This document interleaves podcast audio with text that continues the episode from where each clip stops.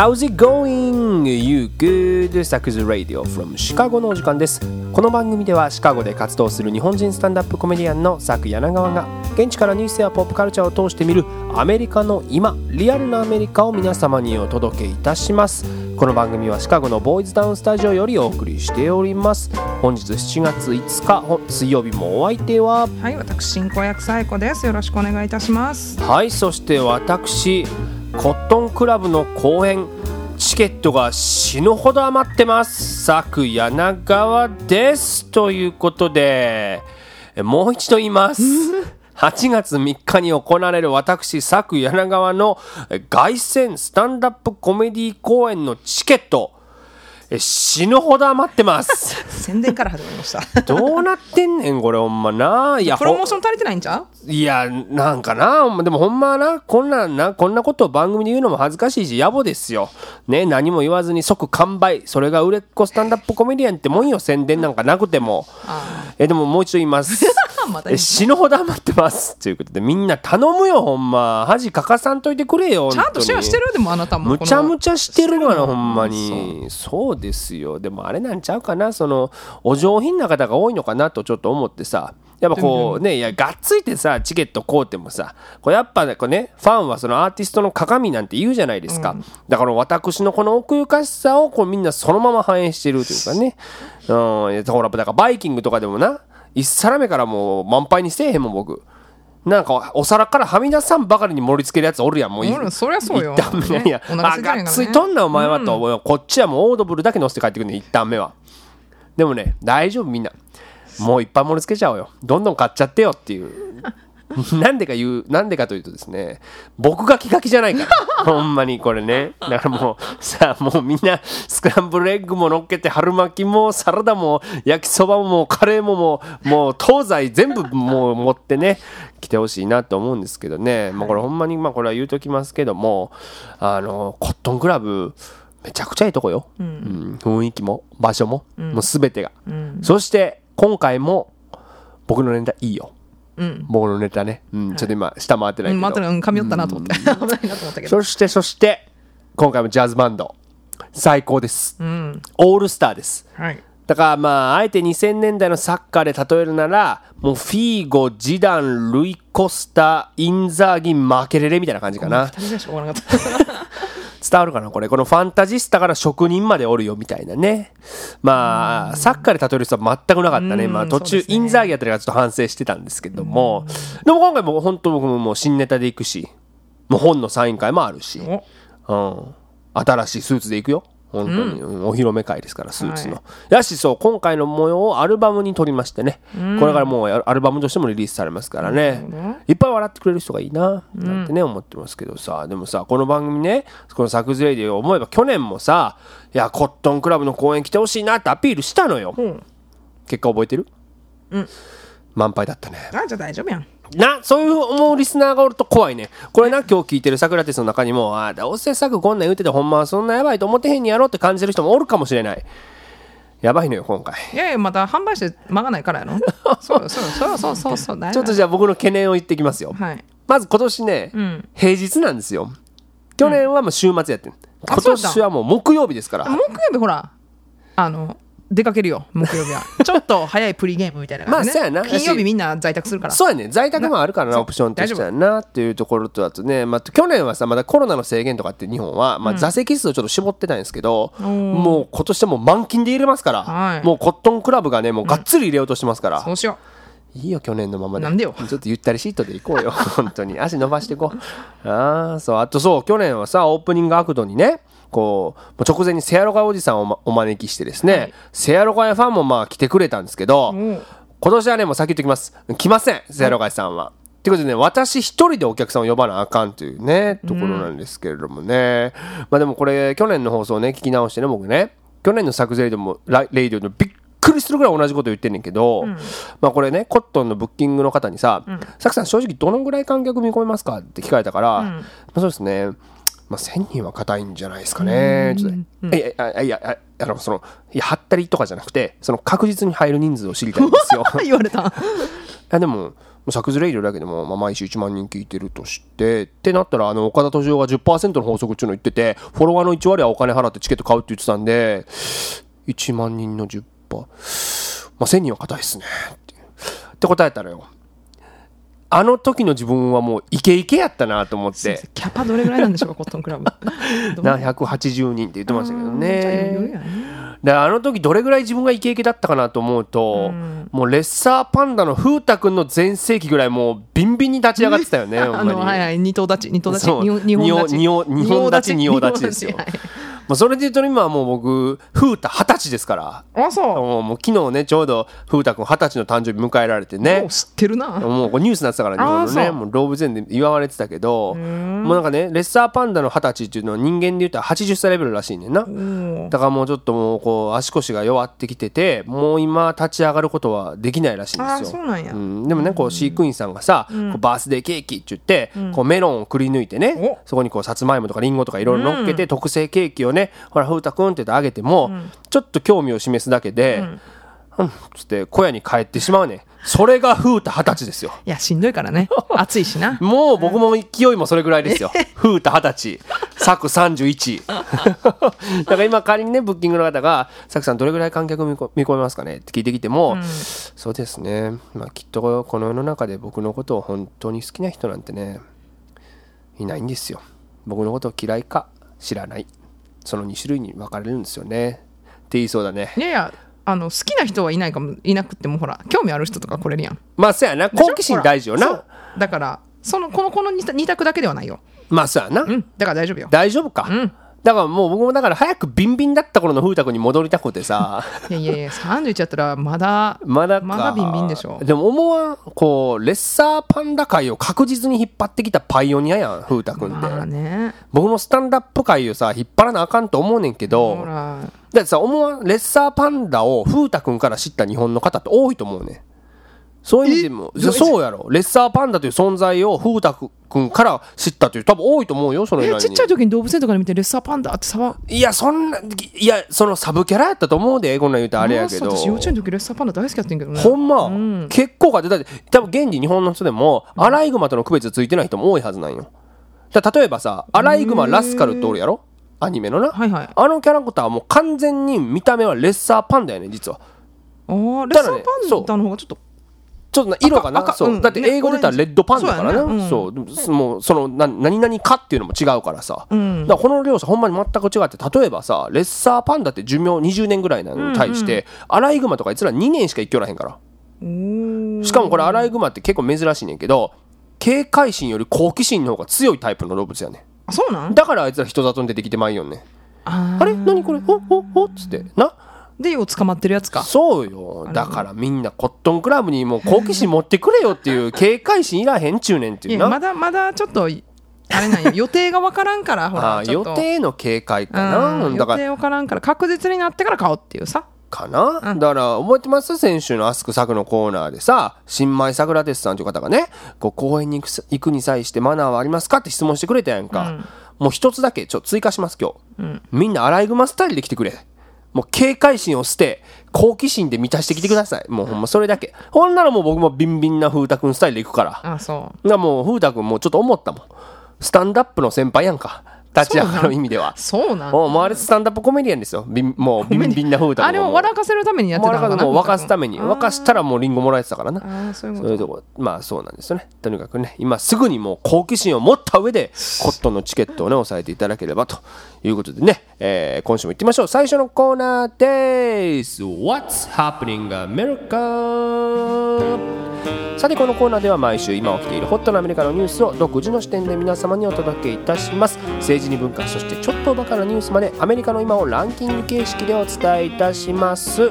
ということでもう7月になってもったねほんまにね。ねねえ。年2023年後半でございますよ。ですよ本当にね、えーまあ、昨日は、えー独立記念日、えー、インデペンデンス・デイというね日だったわけでございますけれども、はい、まあアメリカではこう花火がパンパンパンと上がってね。夜中1時半までは通りましたパンパンパンパンパンパンパンしてたな本当にね、あとはまあねバーベキューをするなんていうのはね、はい、えー、まあ、慣例らしいんですけどもね、うん、えー、そうそうそれで言うとさ先週の最後にさそうナスカがシカゴにやってくるんですよみたいな話したやんか、そのカーレースな、でしかもそれが初めて本当にこうストリートで行われる。だからモナコのレースみたいな感じでさ、もう街並みがこう、ま、ガンガン見えるサーキットじゃないところで行われるみたいな大会で、ねでナスカってほらアメリカで2番目の視聴者数を誇るスポーツらしいのよ、まあこれ南部中心なんだけど、はい。初めてシカゴに来るということで、すごいこれ注目してるからこのニュース特集しますよなんて言ってましたよね。うん、でねサクラテスの皆さん詳しい方いたらぜひメッセージくださいいろいろ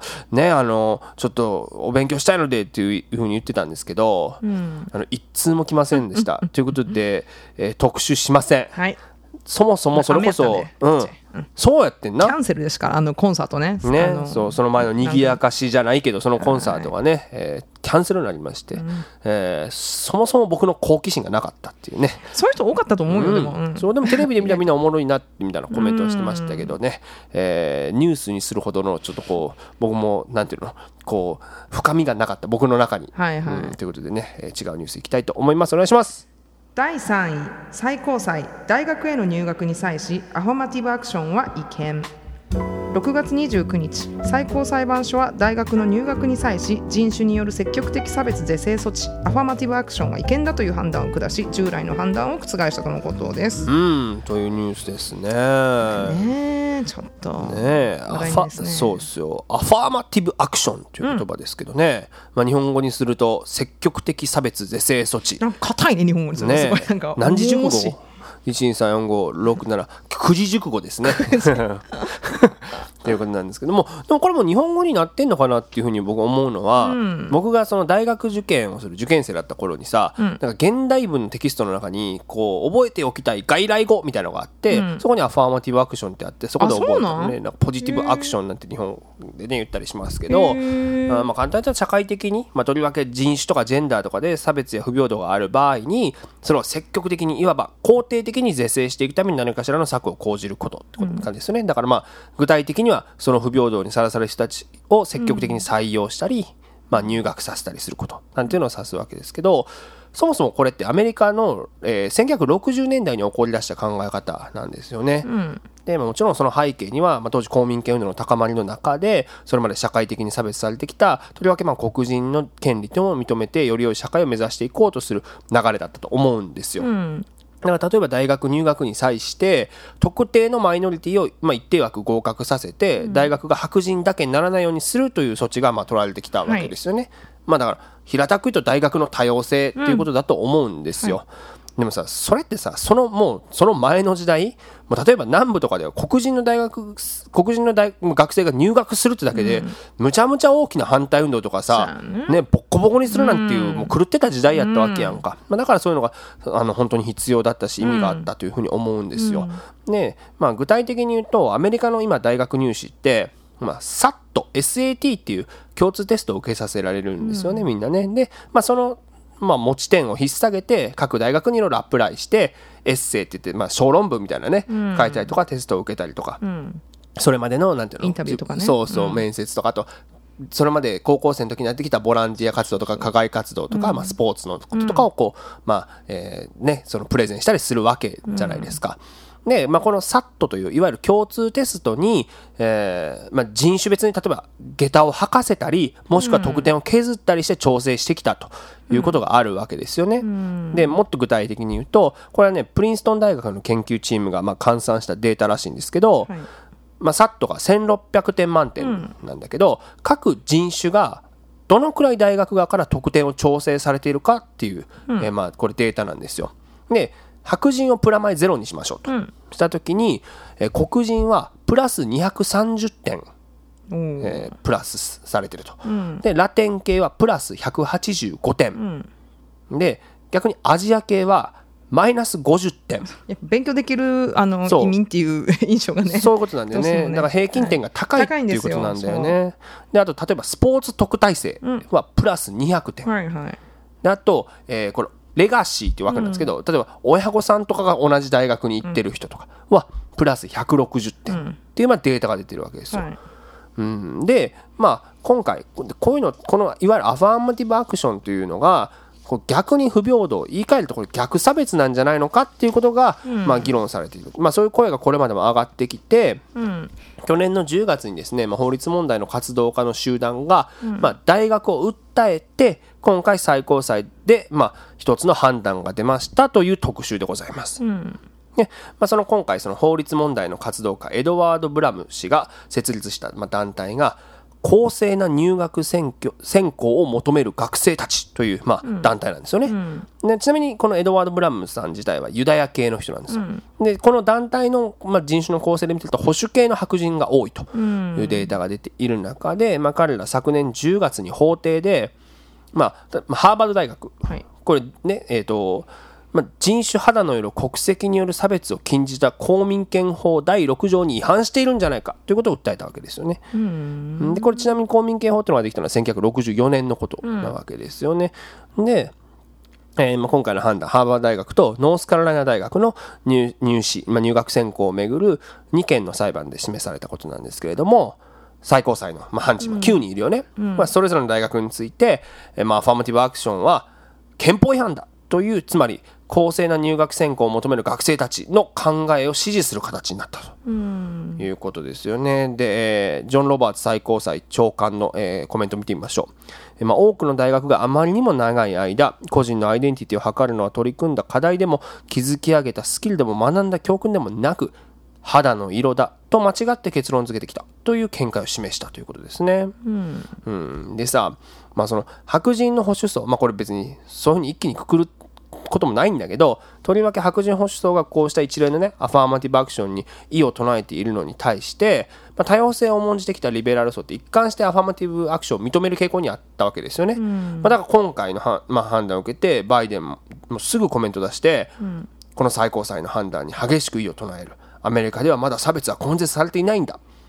これを判断の結論にしてはいけないとしたし、一方でじゃあトランプ言っておきましょうか。It's the greatest day って素晴らしい日だというふうに称賛して、並外れた能力そして成功に必要な他の全てを持つアメリカ人がついに報われるんだということをソーシャルメディアに書いたと。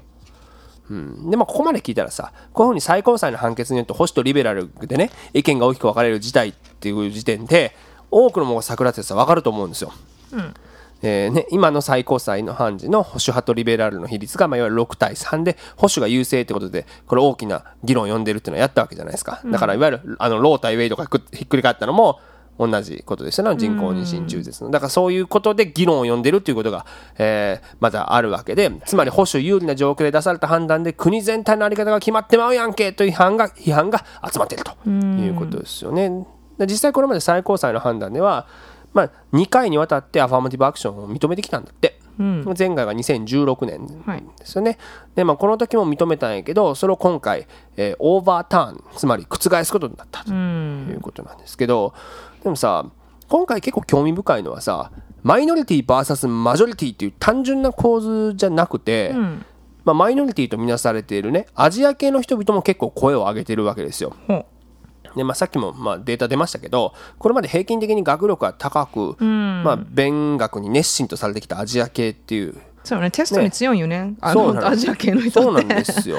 そう。でだけどさ各大学アジア系の枠が決まってるから、めっさいい点数取ってんのに入学できひんっていうことがあるわけですよ、だからさっきのデータでもねマイナス50ポイントされてたやんか、だからアジア系がって多いよね IB リーグハーバードとかの割合見ると結構ねびっくりするいやだってそれこそ UCLA ってあるやんか、まあうんそうやね。すごい名門大学じゃない、そう。でもあのその L、ね、 University of California, Los Angeles なんだけど、 University of California、えー lot of Chinese なんて言われたりしますか？ Lot of Asian か、ねごめんなさい、UCLA か、それぐらい多いと、一緒ねでねあの University of Southern California ってこれ私立ですけど、はい。すごい有名やけど、USC でしょ、それも University of Spoiled Chinese。ああのお金持ちの中国人なんていうふうにも言われたりするぐらい、まあ、そういうあだ名がつくぐらいアジア系の人数が多いということなんですよ。西西海岸からね、まあ、多いっていうのもあるんやけど。そうそうそう。ねまあね。ね、というまあ状況で,、ん。でさしかもさ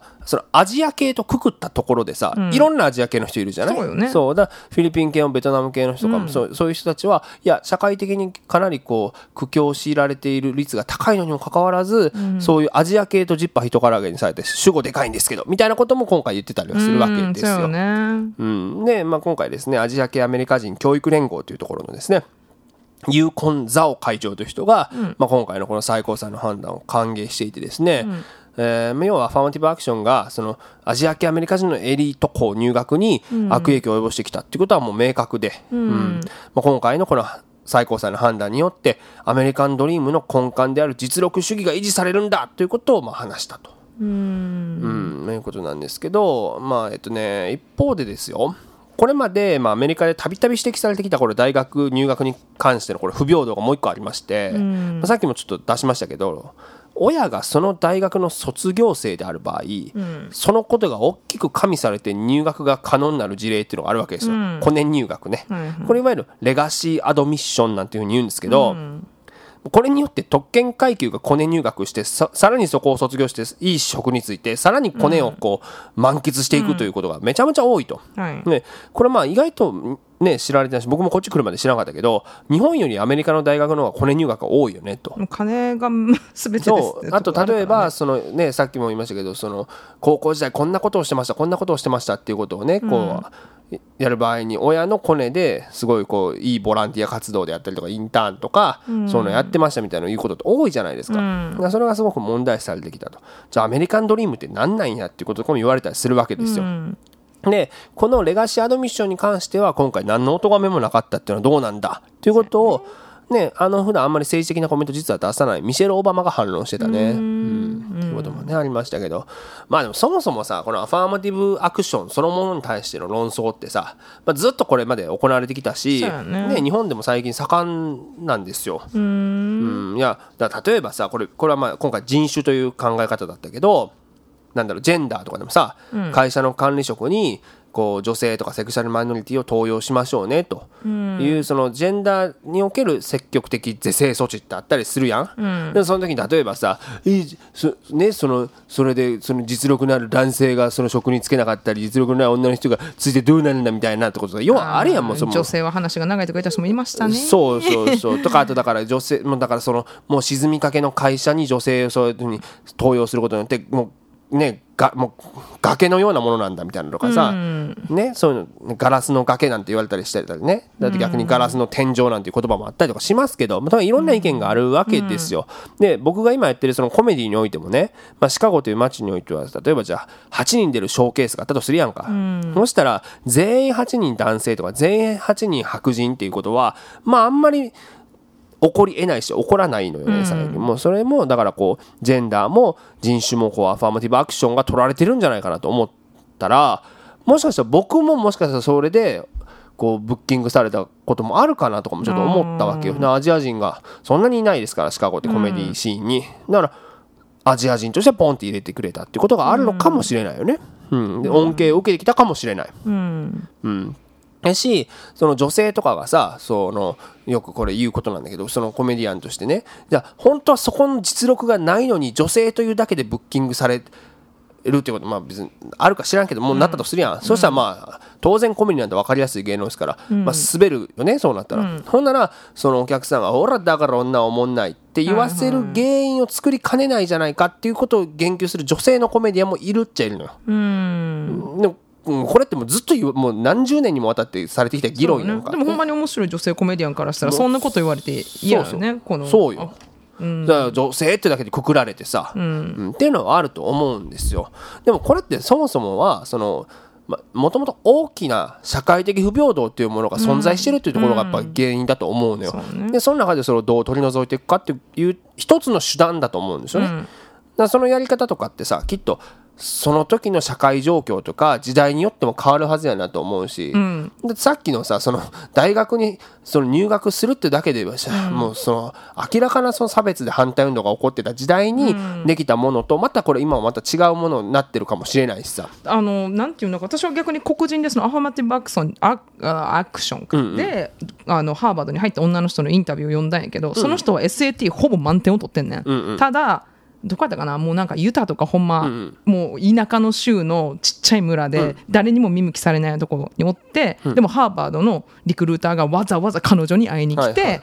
あのもう人となか彼女がやってることをやってでもお金がないと、じゃあはいハーバードが出します。はいアファーマティブアクションで入りましたって言って入って、だからなんていうの SAT のこういうあの是正とか何もないのよ、でも入ったらどうせアファーマティブで入ったんやろって言ってこう白人からすごい白い目で見られる4年間やったっていうインタビューで、それってすごい不公平よね。だってその辺の白人の声にもできるわけやんその子、うん。頭いいわけやんか、でもそれで結局だから偏見がもちろんあるからなそうだからこれは素晴らしい制度やけどそういう偏見の目をなくすのもなんかやり方なんか大学側の、うん、必要っていうのを聞いてみんながみんなそうそういうわけでもないやん。白人の人とかも、本当は俺ハーバード受かってんのに、俺はアファーマティブアクションで落とされてんやっていうそのなんかこう卑屈になってしまう。そうやね言い訳にね。そうやコメディアンでさなんかお前より俺の方がおもろいけどみたいな、お前アジア人だからそうそうだからマイノリティ優先されてんねとかって。いうふうに思ってしまうこともすごくなんか、まあ、もったいないなと思うしさ。そうよね。まあ、さっきも、えーその社会状況とか時代によっても変わるはずっていう話はしましたけど、例えばさなんかこれこう前ま番組で扱ったけどさなんかこう学区によってさいい学区と悪い学区っていううのがさ当アメリカって本当にびっくりするよね。州とかシティで。本当に本当に露骨に変わるもんね、うん、カリキュラム。えそんなんもできんの？みたいな。ね、だから貧困貧困の地区とかさで、まあ、それで例えば70年代とか、まあ、もうすごくこう黒人居住区のすごく貧困の地域でが、まあ、学校の学区が荒れてると、はでその隣に白人のリッチな、まあ、地区があって、これだとその学校の格差が広がってしまうから、バッシングって言ってこれバスつ、まあ、スクールバスでその校区をこうシャッフルするという、はい。まあ、アイディアが出てた時期があって、めちゃめちゃ反対運動起こったりそう。でそれに対して実はバイデンが当時民主党がねその、はい。まあ、いわゆるその政策の過渡期にあって、バイデンこのバッシングに反対票を投じてるんですよ。へーだからねみマイノリティの味方と今言ってるバイデンが、あなたは50年前にはこれは反対票を投じてたんですねっていうことを、えー民主党の指名指名に際してカマラ・ハリスに言われたの。なぜならカマラ・ハリスはその黒人の居住区校区から出てきてハーバードに行った人だから。あなるほどね。これでバイデンタジタジになって「あ時間切れです」って自分で言うっていう謎のディベートをしたのよ。だそれもそういうことの一つの一環だと思うんですよ、まあねそうよね、うん。自分の子供はあの有色人種の学校に入れませんって言ってるから、ね、そう言っちゃってるんだよね。だそういうのとかまあでもさそもそもその人種というさざっくりとした区分自体さ、まあ、アメリカという国で、まあ、そのマジョリティの白人によってもたされた考え方でもあるよなとは思うのよね。だから人種だけで区切れないし、うん。だからラティーノって言ったって別にそのラティーノだっていろんな歴史を踏まえた上で、あのラテンの国に住んできた、まあ、ラテン系の国とされるところに住んできた人だから、人種という考え区分自体がもうちょっと限界が来てるのかなともちょっと思ったりするし、まあ、とにかくね、まあ、どう不平だどう平等で公平な社会にしていくかというところの、まあ、やり方が問われているんだろうなと、そうね。うん、ことはね思うのでね、えー次のニュースいきましょう。お願いします。第2位メタ社ツイッターの競合となる新たなソーシャルメディアを発表へ。Facebook や Instagram などのサービスを展開するメタ社は6日から会話アプリスレッズを始動させると発表しました、えー、ツイッターの競合アプリになると目されております。というニュースですけどね、ザッカーバーグニーヤンが来ましたねついに。このことやったんかな？なんかね最近すごいね、見るよね。見るよね。いやほらもともとさこの番組にもありましたけどビジョンプロっていうアップルがねあのゴーグルゴーグルじゃないですかあれ出したじゃないですかで俺ね。もうメタにまで会社変えてさメタバースをもう極めるみたいなこと言ってたのに、あれ？負けてるやんみたいな感じになってたんだけど、今回は、まあ、ツイッターの競合アプリをリリースということでね、またこれ世間を賑わしている、はい。えーまあまあまあね、ザッカーバーグちゃんでございますけれどもね、ちゃんー今ねちょっと僕今日口が回ってないんだよね。回ってないね。ザッカーバーグちゃん。っ て親しみを込めてね、うん。うん、ちょっとバカにしてるよね絶対。してないですよ本当に。それこそこれハーバードでしょ？そうですよ。ね。ちゃんと入ってるんで彼は。ちゃんと入ってる。SAT 満点なんじゃない？知らないけどね。ということですけど、まあえー今回のアプリの名前スレッズというね、えーことなんですが、まあ、インスタグラムと連携すんねんて。へで7月6日からまあリリースっていうことなんでだからもうだからねこの番組がもう放送される頃にはもうリリースしてるっていうことですよね。で一応説明としては文字ベースの会話アプリと説明してると、だからほらインスタは写真ベース、まあ、文字も入れられるけど、まあ、写真が多いと。でまあね、だツイッターみたいなもんですよ。簡単に言ったら、うんでさこのところさなんかこのマーク・ザッカーバーグとさツイッターのイーロン・マスクがねなんかいろいろなんか絶戦を繰り広げてるじゃないですかでも絶戦だけだったらいいんだけどなんかこの前さ、おいちょ刑事でまあ取っ組み合いするぞみたいな謎のマッチョイズム出してきたやんか。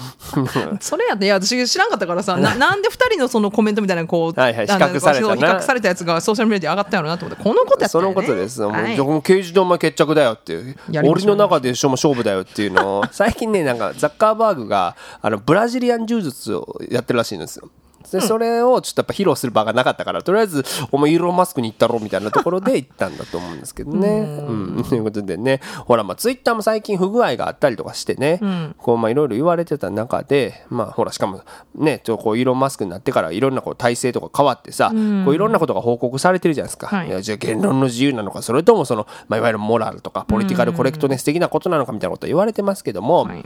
ねえー今回のこのスレッズというサービスはね無料なんやって。うん、だからまあ Facebook とか Instagram と一緒やんな。うん、で、えーまあその代わり例えばなんていうんだろうね。ユーザーのさ位置情報とかさ、購入情報とかね。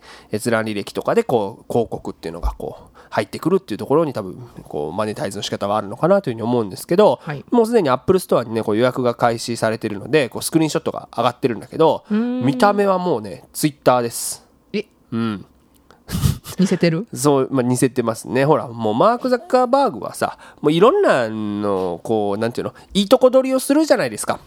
例えばさ、だってあの、Facebook とか今インスタにあるリールってさ、はい完全にもう TikTok みたいな感じじゃんか？あーそうやね私、あの、ストーリーだってスナスナッチャー、スそうやねナップチャットみたいな感じじゃんか。完全にだからそういうふうに今回も、まあ、あの、いいとこをね、あの、ちょっとお借りしてやってるという感じなんじゃないでしょうかね。うん。あと、まあね、さっきトランプが素晴らしい日だというふうに投稿したトゥルースソーシャルもさ、まあ、ツイッターみたいなもんやんか。うん。だからそういうツイッターってそんな多分難しくないんでしょ？あれ多分そのアプリさ、あれ作るのは。うんまあ、たたまたまあそこに今ね昔からやってて多くの人がこう入ってきててね、ということだと思うんですけどねだからどそういうふうにいろいろなんかこうああいうアプリ SNS 自体も多様化しているというところではあるのかなと思うんですけれども、ねだからこうまあ、会社としてもさもうメタ社ってめちゃめちゃでかいやんか、はい。だからもう他の競合サービスのにゼロからのスタートじゃなく資金力もあるから、ここから大きくなっていくんじゃないのかなというふうなことが言われているんですけれども、たださもうなんかもうこのねほんとここ10年ぐらいでさもうネット上で、まあ、とりわけ SNS 上でまともな議論なんかできひんっていうことがさ、分かってきたやん。もそう感情的になったりさ、はいもう誹謗中傷もあるしそ顔が見えんからそうやで匿名になったら余計やん。Facebook って別に顔に一応本名でやんなきゃいけないから、そうなってるのにもかかわらずもうさコメント欄荒れてる時あるもんね。あとせん、うん。ないろいろこう扇動が起こったりさ、こういう時にねだからまあほんとさっきのアファーマティブアクション論だってそうですよ、議論になんてなってないからもうそのちゃんとした議論になんて SNS 上では、ねねだからこれから SNS 増えていくとしてもなんかもうちょっと限界が来てるんちゃうかなというのはね、ちょっとなんか僕はもうあんまりこうヘビーユーザーじゃないからこそ思うんですよね。ということででも本当にねこの前もほらツイッターの不具合が生じた時にさ、どうしようどうしようツイッターがない。おこれはもうこの世の終わりだみたいな感じの人もいっぱいいたから、まあ、それぐらい生活の中に浸透してきてる、まあ、アプリではあるのかなとも思うからほんまに Twitter うんヘビーさユーザーの人本当にすごいよね。本当になんていうの？本当ね。ねもう頼ってるよね。そうなんですよ。だからね。だからこれがねもしかしたら風穴を開けていくかもしれないけど別にまあ SNS は SNS なので、えーまあねそんな感じだと思います。ということで第1のニュースいきましょ第1位毎年恒例ホットドッグの早食い大会レジェンドが16回目の栄冠毎年独立記念日にニューヨークのコニーアイランドで行われるホットドッグの早食い大会ネイサンズホットドッグイーティングコンテストでジョーイ・チェスナット氏が10分間に62本を平らげ見事16回目の優勝を果たしたほか他女子女子の部では日系人の三木須藤氏が9回目の優勝を飾ったとのことです。というニュースですけどね、毎年恒例なんですねこれね。ね、7月4日独立記念日といえばホットドッグまあというかさあそう。そう。まあほらバーベキューまあそうやをするじゃない、ね、うんまあ、いうん。そうまあ、ソーセージも焼きますわね。そうなんだよ、はい。で結構ねそのほらステーキみたいなやのを焼くというよりかは、ホットドッグとかさ、はいはい。あのなんていうの？パテを焼いてハンバーガー作ったりみたいなのがね。そうバンズとか持ってってね。意外とアメリカのバーベキューってそっちの方が一般的かなとちょっと思ったりするんですけれども、ということでいろんな人がホットドッグを食べる7月4日その早食い大会誰が一番世界で食えるんだっていうのを決めようじゃないかというイベントが行われていると,、早食い。うん。ということですけれどもそもそもホットドッグってまあこれ諸説あるねんけどニューヨークのコニーアイランドで生まれたというふうに言われているということですね。そういうてるような都市何個かないですか？言ってる年はあります。だって別にシンプルだもんあれ。そうやね。俺が俺が見つけたって言っていいもん。ここが初めうん多分 あのそこら辺なんか分かんないけど福井県とかでもそう主張してる人いるかもしれない。ホットドッグ実はって。日本初やねんって。そうそうそう。ということなんですけどね、まあ、あのホットドッグのチェーン店、まあ、ネイサンズというところが主催して行われている大会でですね、実はね期限は1916年らしいんですよ。あら。これねアメリカの国民食ホットドッグ、はい。これ移民4人集めて、この中でほんの誰が一番アメリカに愛国心あるねんと言って早食いさせたのが始まりらしいです。早く食べれた人ほど愛国心あるってこと。どんな測り方なん ね、ちなみにアイリッシュ系の人が優勝したみたいですからね第1回は。あらあら、うん。いいんでしょうか？まあそういうそのアイリッシュ系アメリカ移民ですからそう、アメリカやからね。はい。だからその人がねやっぱ一番アメリカを愛しているということをね。アイリッシュって言われたくないねんて。いうことなんですね、ということなんですが、えーまあ、70年代からは、まあ、独立記念日の恒例行事になって、えーもうだからとにかくこれ注目度むちゃくちゃ高いよねすごいですよ。それこそツイッターこれの話題ばっかりやったから 僕の周り、まあまあまあまあ。僕の周りどんどんなフォロワーどんなやつフォローしてんだって話やけどね。そうよね。でもだってそれこそねスポーツ専門局の ESPN がね、テレビ中継もするし。だからスポーツよもうほんまにねやしだって5万人の来場者があるらしいですよ。来場者？来場者。み何もうモニターで見てうおーっていうの？そうよ。だって音楽とかもそれこそわーって流れて、ね。だってそのねだってチャンピオンバスみたいなの乗ってその入場してくるからねチャンピオンたちは。すごいんだよ。格闘技レベルやねなんいやか本当そうですよだってちゃんと連盟がありましてこれね国際競技職連盟っていうのがあるんですけど ここに公認されたメジャーリーグイーティングというのがもう1997年からこの大会を公認してるので運営してるんで。でしょ？メジャー MLE 知らないの？メジャーリーグイーティング。イーティング。なもう だからこれねコンテストに出場できるのは MLE と契約している人のみなんです。専属契約してちゃんと出られるか連ら続契約。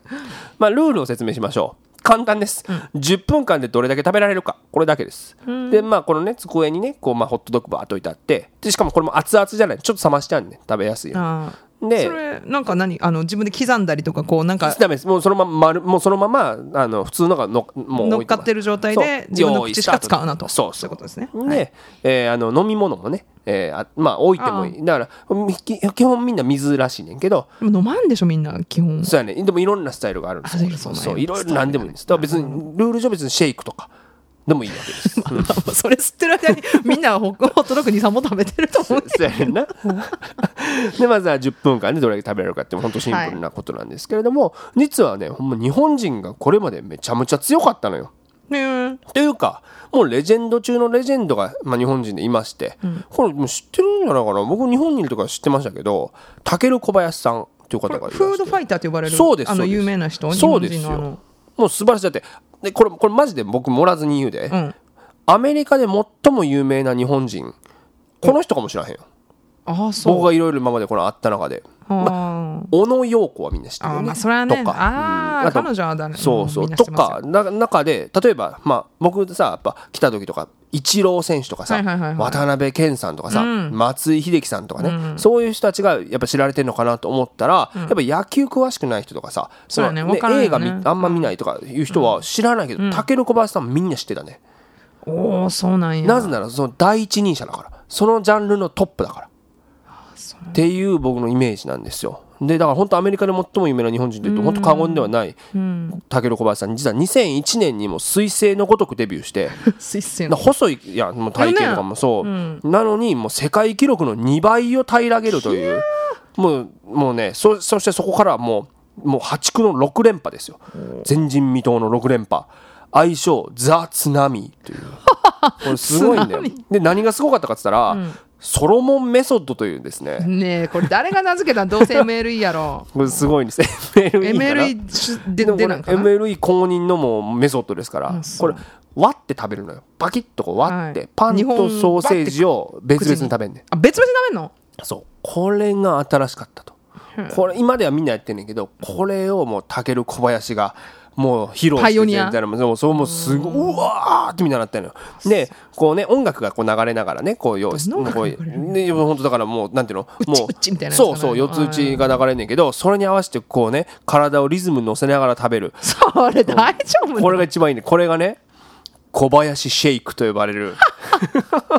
もうメソッドなんですよ。あ揺れながら食べるの？そうしたらこう消化するとかこう飲み込みやすいこう食道ちゃんとこう振動で通振動で通していくってういうね。これが非常にね重要だということでね。策略師やね。そうまあ、とにかくでもこういうふうにもうなんていうの早食いをエンタメにした男なんですよ彼は。だからそのそれまで別に早食いって別にそんな注目されてなかったけどこういうなんていうのもう一つのもう競技でありエンタメに押し上げたっていうところで彼の功績ってやっぱすごくって。うん、ただ、まあ、そのそれこそ MLE との専属契約っていうものにこう難色を示して、そこからもう出てないのね2000ああそうなんや。7年かな？から出てないんだけどそこに新たに出てきたこれ逸材が出てくんだねまたねこの世代交代じゃないけどこれが今回も優勝したジョイ・チェスナットですよ。はい。もう今まで16回優勝してるからね。もうねもうこれも人もレジェンドですよ。だから結構細身なのよなんか細い人ほどよう食べるよね。ねなんかだから消化のスピードとかねなんかイカ水とかもよく聞くけどさ今回の記録なんと62本です。10分で。そうだから、まあ、10秒間に1本よりも多いペースで食ってるわけですよ。すごいね。すごいやろ。飲んでないえ何噛んでないよね。いや多分噛んだらもう負けやろ。満腹中枢もいくんちゃう？だかあそうからもういかにも丸飲みだよね多分すごいんですよチェスナットはほんますにごいなチェスナット。ということでね、まあ、今回も優勝を果たしたわけですけどでもね女性もすごいんですよこれ本当に、それこそ日系人の,、えーまあ、あの幼い頃日本にも住んでらしたというか方なんですけど、三木須藤さん、39.5本これすごいっすよ。もうなんかさ分からへん。分からへんよな。やりたいとも思わないしやったことないから、うん。うん。怒られるやん日本でこんな早食いしたら。そうやね。おばあちゃんとかに怒られるやん。そうやね。ええことないもんな、ということなんですけれども、えー、三木須藤さんもなんと9回目の栄冠ということでまあもう絶対王者と言っていいですよね。9回勝ってたらね。レジェンドですねだからどうやってそのなんていうのこのこう自分の胃袋を増やしたりこうトレーニングしてんやろうなと思うねんけど、まあ、各自いろんなトレーニング方法があるんですって、まあ、それはあるやんきっと。トレーニングす勝ちに来てるからみんな1年に1回。まあね。だって賞金500万円とか出るからね。あだからヒョンヒュンダイの車、あの出たりするんで。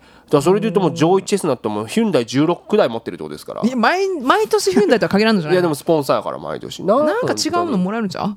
なあまあ交換するのもできんだね。あんま聞いたことないよヒュンダイ16台持ってる人って。そうやね。んということなんだけど。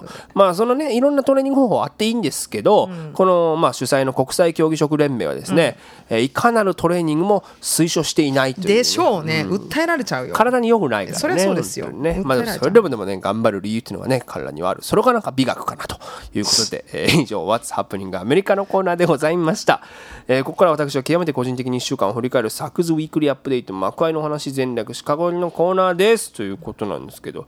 でもさ本当このニュース見てたらさ、で僕ねあの7月4日ね、まあ、あのちょっとこうソフトボールをコメディアンとまたやったんですよ、はいはでもうなんかもう疲れて家帰ってきて、で別にバーベキューとかも別に誘われてもないし、ないからもうそのままお家でゆっくりしようかなと思ったんやけど、無性にホットドッグが食べたくなりまして。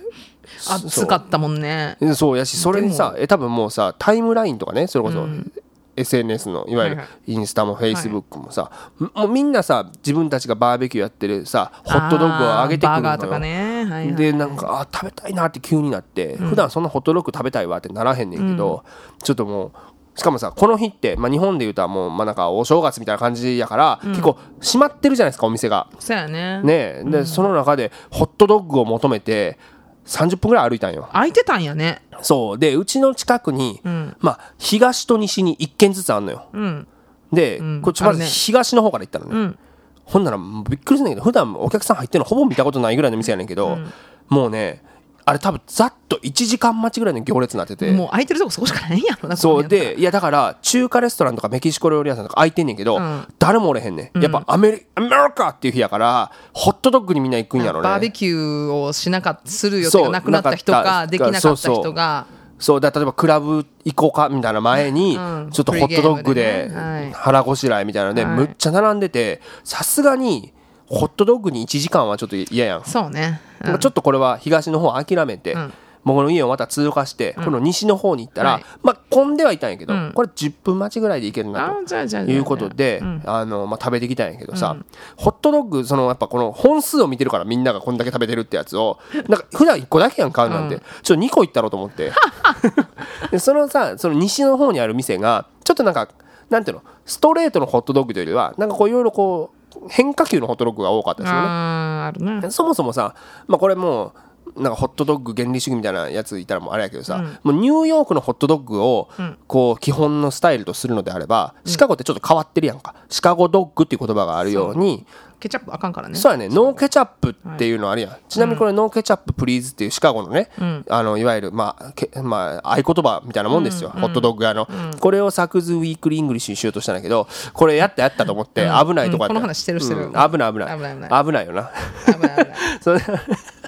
今回はあのーまあケルバサというね、まあ、ポーランド系のね、ちょっと太いソーセージが入って、なんていうの玉ねぎほんと飴色になるぐらいまで煮込んだやつを食べたなんんですよ、て呼ばれん忘れちゃったあれ言葉。あれ美味しいね、美味しい美味しあれいいいな。うん。ちょっと甘甘みが出るよね。そうそうそうそう。あんだけクタクタになるまでクックす。るでそれをさまあ食べたんやけど、ん。でもう一個はなんあなんつったらいいのかな。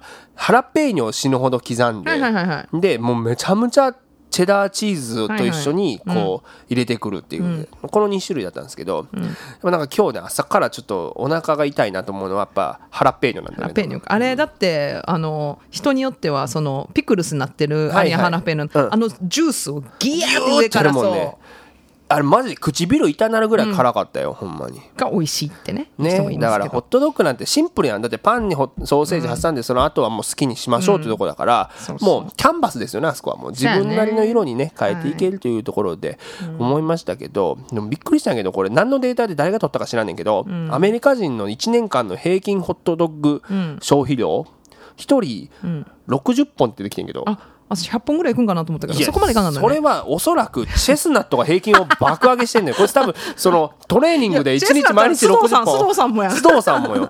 毎日60本多分練習してるから、うん。この人がすごいデータを上げてもてんのよ。西郷さん何本ぐらい食べてる？いや私 5, 5年に3年に1本。マジで？そっかじゃあほぼ食べへんか。ほぼ食べんな。でも野球場行ったら？あのフレンチフライ、うん、フレンチフライナチョスビールですね。そうか。別にうんだホットドッグがこの世の中から消えててもあ半年ぐらい気づかない。気づかない。うん気づかんと思う。あのコスコストコ、あの日本もあるよね。多分ピピザとかさ、うん。あのホットドッグ安いのがあるけどどっちかって言ったら多分ピザに行くと思うんですよ。あホットドッグにはいかんと思うまあなこれどっちもさあのアメリカの、まあ、代表国民食であるし、シカゴの国民食シカゴの名物もあるんだよねね。ピザもホットドッグもね、はいはいだからねあのーまあ我々普通に暮らしてたらもしかしたら他の都市に暮らしてる人よりも目にするとかこう出会う機会は多いかもなとかちょっと思あったけど。ーでもホットドッグは本当にあのホットドッグ選手権全米でやってるのがあってシカゴのやつ何年前だからコロナ前かな？あの、チャンピオンシップまで行ってたよ。LA とかどっかの有名なやつとこと ほら抑えてるやんちゃんとあのね、あの、そのだから最後に食べたの5、6年前よ、それ。だから結構、ホットドッグ好きなお友達がいて、はいはい。こうバーってほんま、それこそ車で行かなあかんとこやったけど、もう、あの、それこそほんまに30分待ちとか。あそうですか、うんもうもうもう店の周りギャー並んで。あ美味しいっていうことで。そうそうそうあ美味しくって。だから誰でも作れるしシンプルなものだからこそ本当に美味しくするのは難しいからな。そうだからそれこそほんまその玉ねぎなレリッシュはいレリッシュねあの味ついたやつな。そうん。ほんまそのねなんやろうなんかソーセージ自体もちまあ、こだわっょてんやろな。こだわってるんかな。っていうところなんですよ。だから僕ちなみに日本でこれ聞いてらっしゃる方多いと思うから、僕はねドトールが好きですホトロカンのドトールめっちゃ美味しい。これねドトールにホトロカンの知らんかった。パンが美味しい。アメリカのもうあのペヨンペヨンの安いパンじゃなくてパンが美味しい。でも早食いはできなさそう。あの口もそもそなるタイプ。パ ンパンがあうんあの下手したらこう主張してくるやつ。上顎切れるかもしれない。えどんな知らん結構カリカリな カリカリっていうかねちょっとパリッとしてるあそう。でもすごい美味しいからね知らんかったもんドトーこれはルになるなんて。ね、これはもうぜひ試してください。これねこれ聞いてホットドッグ食べたいと思う人が何人かいたら僕の話術がいいってことだね、ね。私もだってちょっと、ああちょっと食べたよね。うん。ああちょっと行きたいなとと思ってきた。思いましたね。ということでね、えーはい。今週のサクズウィークルアップデート、幕開のお話、戦略シカゴのコーナーは、まあやっぱ愛国心ですよね。ということでございました。えーここで番組お聞きの皆様にお願いです。 Saku's Saku's Radio from Chicago では番組をご支援していただける方々を随時募集しております。世界中でポッドキャストでお聞きいただけるこの番組には皆様のお力が必要です。シカゴからアメリカの今を継続的に発信できるよう力添えいただける方々、企業様でいらっしゃいましたら、 sakusradio at gmail までご連絡を。えー、 Venmo アカウントや PayPal でのご参加も可能になりました。ポッドキャストの概要ページのこちらのアドレスにお願いいたします。どのような形でも構いません。皆様のご協力が必要です。ぜひともよろしくお願いいたします。それでは次のコーナーです。サクズウィークリー English。はいこのコーナーでは便利な英語表現や今アメリカで流行りのフレーズを紹介していきます今すぐにでも使えるそして使いたくなるようなフレッシュな英語を一緒に学んでいきましょうということで今ねこのちょうど僕が読んでる時に大きい雷が鳴りましてね。あのもうやばい、もう雨やんだと思ったらまた90%に。ね夕立ちみたいなのがね今来まして稲稲妻ねが。サクズレイだと Gmail と言っちゃいました。Gmail.com ね。正しくはということなんですけども、まあ今日はせっかくそのホットドッグの話しましたから、はい。えーこの単語を、えー教えていきましょう。Competitive Eating Speed Eating. ということでね。そうなんです。スピードラーニングみたいな。コンペティティブイーティングですね。コンペティティブということで。えーこれね、だからほら、日本だとさ、小林武さんのとかさ、フードファイターって言ったりしたりするのね。そうね。そうだそうなんだよ。それで私知ってたよ小林でしょ、さんたけるさんといえば、やっぱ、フードファイターという職業になってたりしますけど、アメリカではフードファイトっていう、まあ、これ別の言葉になっちゃうんで、これね、コンペティティブイーティング、まあ、そのね、たた、まあ、コンペです。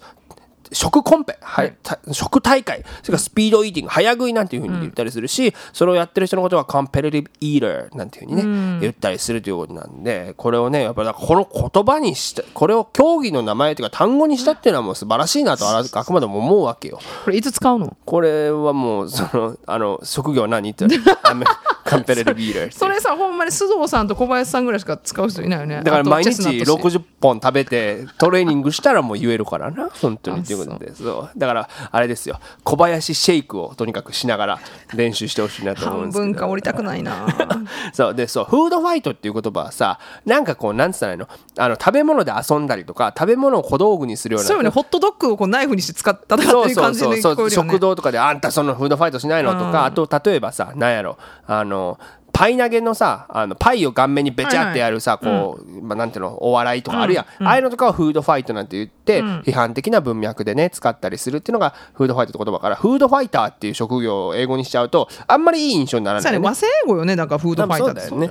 そうそうだから早食い王みたいなね日本語だと言いますけど、まあ、王じゃなくても言うもんね。そうやね。そう。だからねコンペティティブイーターとかコンペティティブイーティングっていうのがね、えーこちらで言う言葉なので repeat after me eating、speed eating。ということで、次のコーナーです。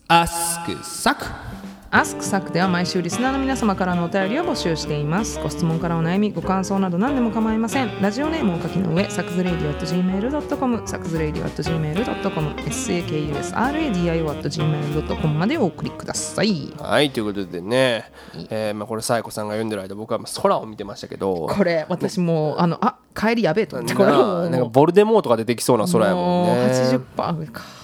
ということでですね、えーすまあ、紹介していこう。ただもう短めにいこう。そうですね。ちゃんと紹介しますよ。えーラジオネームゴリランドさん。サクさん、サイコさん、こんにちは。こんにちは。いつも楽しく聞いています。えー先日、ミキティこと藤本美貴さんが、もしもこれから牛肉、豚肉、鶏肉のどれか1種類しか食べられないとしたら、どれを食べるという質問をされていました。えーミキティは牛肉と答えていて、私はとても納得してしまいました。お二人はどのお肉ですか？という、これ、いいるか？この質問。ミキティが答えたらまあなんか意味はあるんやろうけどさ、僕らのこれ興味ある？これ多分ゴーリランドさんが、ううんんこの一種あの一種類どれかにしよう。はいはい。でも思ったやろ牛な肉はちょっと重たすぎるかな。でもミキティが言ってるからじゃあ2人に聞こうかみたいな。はいはいいやそれさ言ったら僕ちょっとやっぱソーセージを思って思ったんやけどさ。豚じゃそうやね。いやでもこれ豚って答えるのは結構日本やなと思ってさ。だってこっちのソーセージってさ結構ビーフが主流やんか。そうやね。うん。そうやね、はいでも日本のさな何？シャウエッセンとかパキッと落とすやつは豚やんか、でなんかねあのそれこそこの番組収録した紫っていうさ、その日本のね、あのご飯とかお酒出してくれる場所は、あのソーセージの日本のソーセージのことをメニュー小林っていうもんね。あマジで？そう。だソーセージといえばホットドッグ。ホットドッグといえば小林さんだから。だからとにかく日本の豚はめね豚あごめんなさい。日本の。どうしたん？ほんまにん今日 すいません。日本のソーセージは豚肉といういっぱいイメージがこっちもついてるのかなというふうに思うし、アメリカはねやっぱ牛もあるしあとターキーのねあのソーセージもあるしとほらもう雷落ちてきた本当に。ねということでね鶏肉まあでもどれか一種類しか食べられへんとしたらっていうことですけどどれやろうね。私あの人生そのレストランで働いてた時にまかない？殉職っていうの出たんですが、うん。鶏肉ほぼ鶏肉やったんよほんまに、まあ毎日ほんなら鶏肉食べ続けるの。そうってなって、うん。私もうそれの影響で鶏肉もう食べんくなまあそうやな。なってだからなんやろな。